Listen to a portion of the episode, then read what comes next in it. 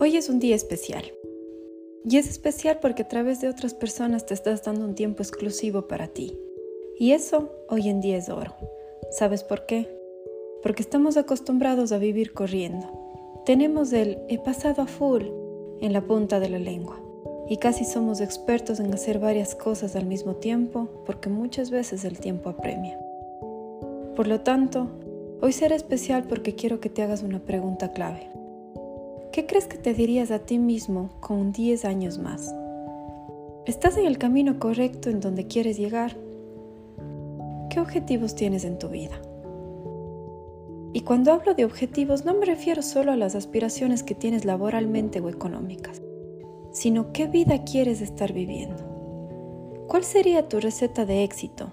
Y te hablo de receta porque en realidad muchas personas piensan que todos debemos encajar en una misma aspiración en un mismo molde, que puede ser que inconscientemente esté marcado por el reloj social.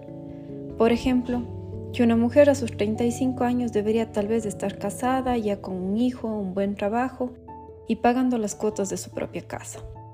Cuando en realidad no todas las personas serían completamente felices con eso.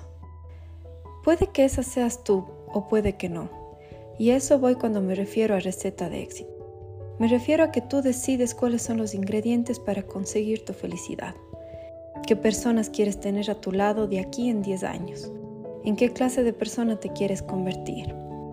¿Cómo quieres invertir tu vida y tu tiempo? ¿Y qué te haría feliz?